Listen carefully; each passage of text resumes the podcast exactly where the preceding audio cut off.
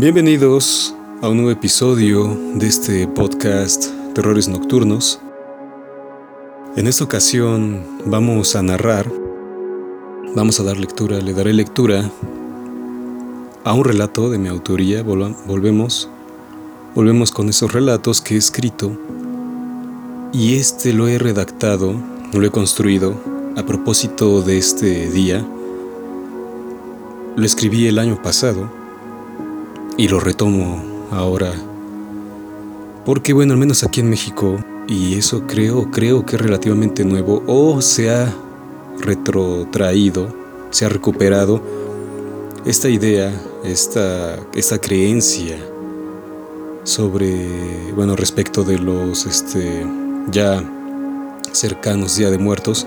Bueno, pues aquí en México, al menos así, repito, se ha retomado o se ha implementado a partir de esta, esta nueva percepción hacia los animales, ¿no? del animalismo. Entonces ya no solo los humanos eh, se les recuerda eh, y tienen un día puntual en México que es el 1 y el 2 de noviembre, que vuelven del más allá, aquí a la tierra, a visitar a, a su familia. Y bueno, aquí en México se les ofrece ¿no? la, la ofrenda y los platillos que en vida, que en vida este, les gustaba, en fin. Bueno, eso ahora se aplica a los animales también y sucede este 27 de octubre. Cada 27 de octubre se cree, se piensa que las mascotas fallecidas, los animales fallecidos, vuelven a ese lugar donde fue su hogar.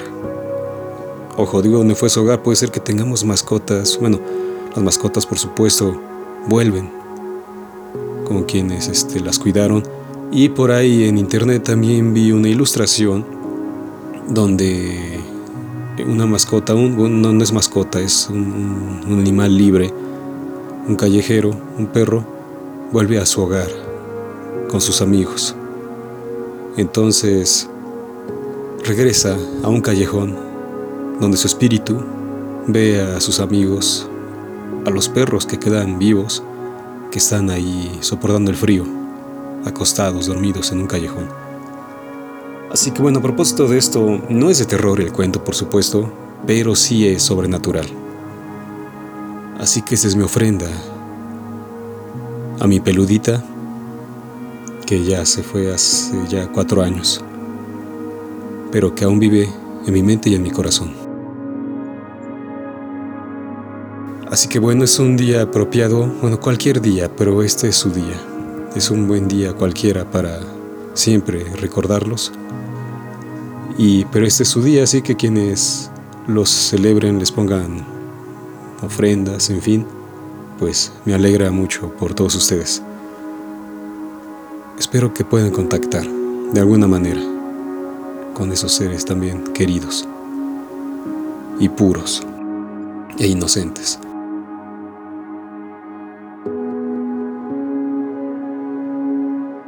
Muy bien, vamos allá. Gracias por escucharnos, gracias por seguirnos y felices días de muertos y feliz Halloween. Estamos, vamos a seguir subiendo relatos estos días, así que disfrútenlos y gracias. Las dos tumbas. Para Baby, mi pedacito de cielo.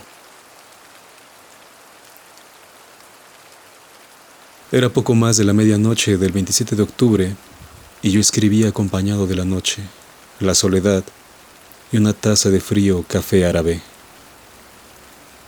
Afuera sucedía la lluvia que dialogaba con la tierra y las flores de mi jardín. Solo había plasmado una palabra. No había sentido en ello. La palabra era mañana. Di un sorbo al aromático y luego me eché hacia atrás Volqué el peso de mi espalda sobre la silla y llevé mis manos detrás de mi nuca. Cerré los ojos.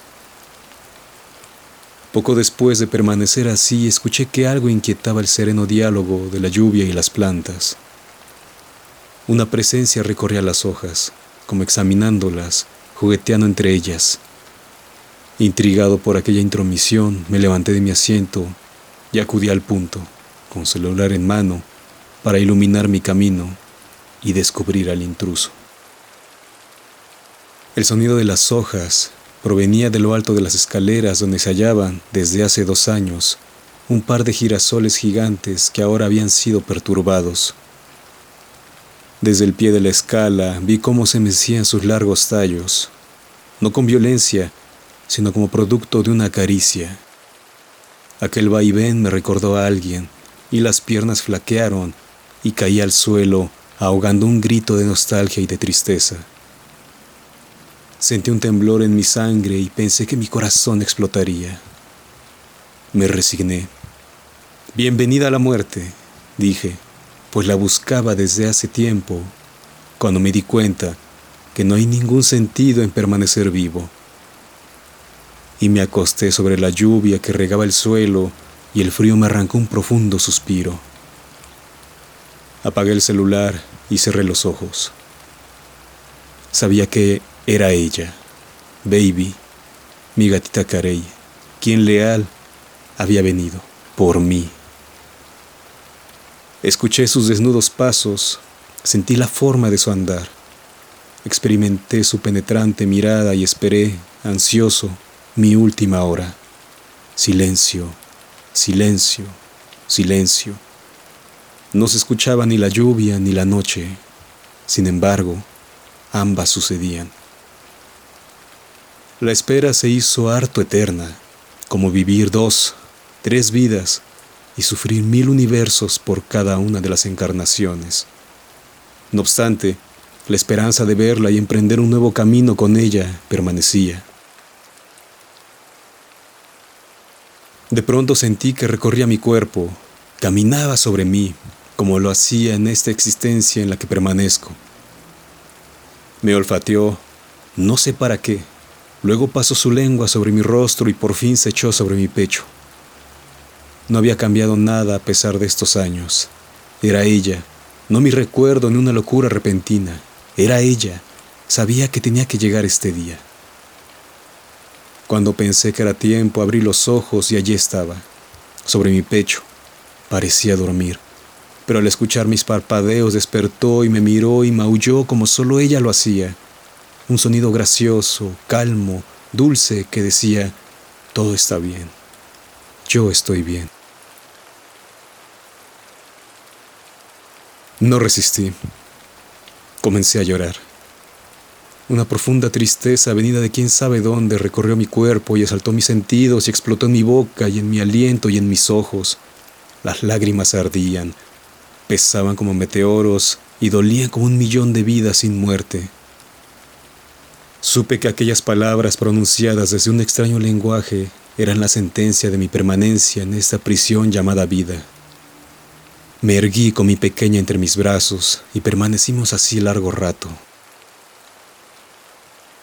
Luego ella trepó a mis hombros y descansó allí y sentí su calor, su pelaje impoluto, su respirar que no era sino luz. No sé cuánto tiempo pasó cuando Baby se levantó sobre mis hombros y dio un brinco hacia las escaleras. Se volvió para verme y echó a andar. Entendí que debía seguirla y ella caminó hasta los girasoles, sus girasoles, y plasmó su huella. La abracé por última vez y me dignó una mirada de infinita paz que cimbró mi ser y las lágrimas brotaron una vez más, aunque hubiera jurado que no se habían detenido. Saltó de mis brazos y desapareció en las hojas de las gigantes flores. Yo dejé que la lluvia nocturna se llevara mis lágrimas, las extraviara las consumiera.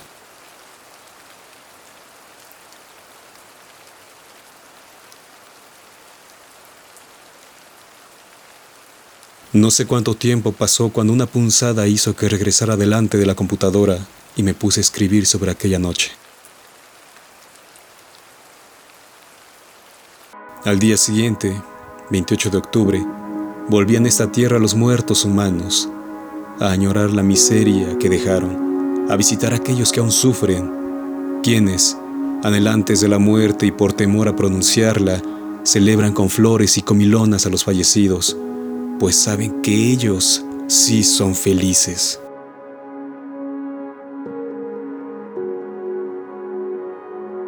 Ese mediodía me senté al lado de los girasoles, las flores favoritas de Baby, a donde acudí a pensar, a meditar, a observar el cielo y tallarse en los tallos, allí donde ahora descansa su cuerpo.